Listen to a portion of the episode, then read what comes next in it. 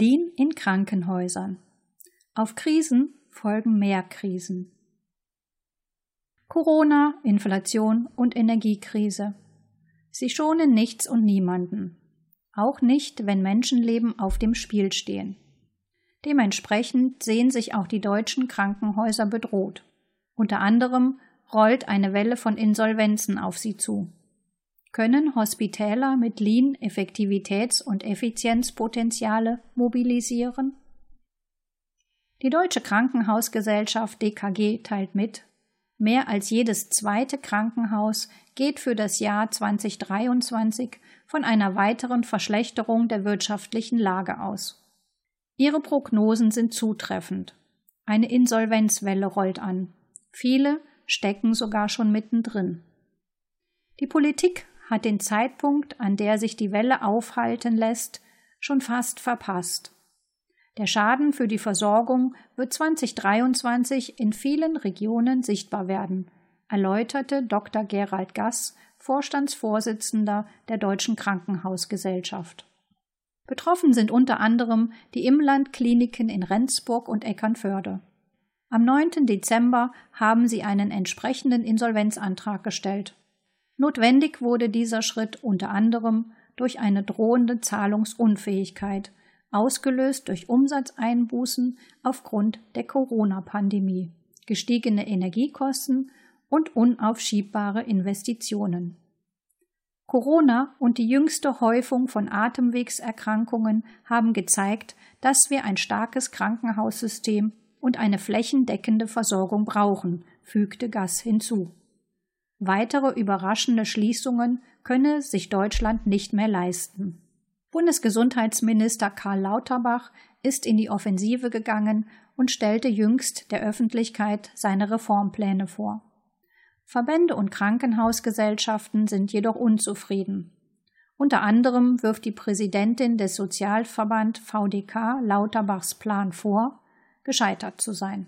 Sie erklärt, der Bundesgesundheitsminister habe zwar einige Defizite in den Krankenhäusern richtigerweise aufgedeckt, allerdings seien die Fallpauschalen auch nach deren Abschwächung noch zu präsent. Nach seinen Plänen sollen nur noch 60 Prozent durch das Leistungsbudget nach dem bisherigen Fallpauschalsystem bezahlt werden. Die restlichen 40 Prozent der Krankenhausvergütung sollen durch ein sogenanntes Vorhaltebudget abgedeckt werden, erklärt sie. Nach Ansicht des VDK sollten Fallpauschalen jedoch komplett abgeschafft werden. Eine Krankenhausbehandlung dürfe sich nicht mehr daran orientieren, wie profitabel ein Eingriff ist. Denn die Patientinnen sind diejenigen, die darunter am meisten leiden, da es zu einer falschen Versorgung kommen kann.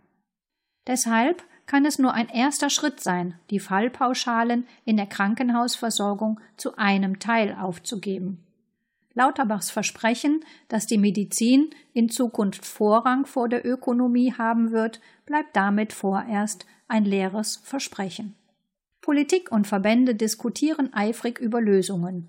Trotzdem sind die Krankenhäuser gezwungen, jenseits der gesellschaftspolitischen Diskussionen sich die Frage zu stellen, wie sie in Zeiten der Unsicherheit rentabel bleiben. Denn über die Kostenfragen hinaus sind die Leitungen von Krankenhäusern mit weiteren Herausforderungen wie etwa Arbeitskräftemangel und zunehmend schwierigeren Arbeitsbedingungen für das Personal konfrontiert. Nicht zuletzt bleibt die Versorgung der Patientinnen auf der Strecke. Die zentrale Frage lautet, können Krankenhäuser bei maximaler Unsicherheit zusätzliche Produktivitätseffekte mobilisieren und können sie von den wertvollen Erfahrungen des Lean Managements profitieren. Thomas Kraft, Experte für Verbesserungen von Leistungsprozessen im Krankenhaus, diskutiert diese und weitere Fragen in seinem Buch Lean Management in Krankenhäusern. Er erachtet eine Umstrukturierung der Krankenhausleistung als notwendig. Und das mit Hilfe von Lean. Denn die Effizienz- und Effektivitätspotenziale müssen bei absehbaren Zusatzaufwendungen und einem ungefähr gleichbleibenden Kostenplan gehoben werden, um eine qualitätsgerechte Patientenversorgung zu wahren, argumentiert er. Eine ähnliche Auffassung vertreten Dr. Gutzahn Professor Dr. Tuckermann, Professor Dr. Rüegg Stürm und Dr. Med Müller in ihrem Paper Lean Hospital Toolbox oder Mobilisierung von Reflexivität. In ihrer Untersuchung kommen sie zu der Erkenntnis, dass die Einführung von Lean im Krankenhaus zwei Voraussetzungen erfüllen muss. Erstens ist es notwendig, dass die Beteiligten einen Überblick über die Arbeit haben, die Werte schafft. Und darüber, was sie glauben, was ihre Arbeit für die Patientinnen erfolgreich macht. Das verhilft ihnen dazu, zielgerichtet zusammenarbeiten zu können und im Behandlungsprozess eine patientenzentrierte Perspektive zu beziehen. Zweitens muss das sogenannte Schubladendenken überwunden werden. Das bedeutet, dass Lean Hospital nur dann erfolgreich umgesetzt werden kann, wenn es abteilungs- und berufsübergreifend stattfinden kann. Andernfalls erreichen die Lean Hospital Prinzipien diese Bereichsgrenzen, ohne dass sie ihr Potenzial für die Verbesserung des gesamten Behandlungsprozesses entfalten können. Das Spitalzentrum in Biel, Schweiz, hat Lean Management Methoden jedoch nur auf der Station für Viszeral-, Gefäß- und Lungenkrankheiten sowie in der Orthopädie eingerichtet.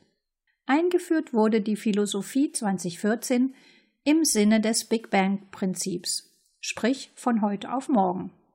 Auf den plötzlichen Wechsel wurden die Mitarbeiter vorbereitet, indem sie über eine E-Learning-Plattform in die Theorie eingeführt wurden. Die praktische Einarbeitung fand dann in Schulungen statt. Außerdem waren nach der Inbetriebnahme bis zu drei Personen vor Ort, die das Personal und die Paten für die Umstellung sensibilisierten und Unterstützung anboten. Die ersten Erfolge bei der Umstellung auf ein Lean Hospital wurden bereits nach wenigen Wochen sichtbar. Die Pflegeprozesse wurden standardisiert, sodass dem Patienten mehr Zeit gewidmet werden konnte. Allerdings stieg nicht nur die Patientenzufriedenheit.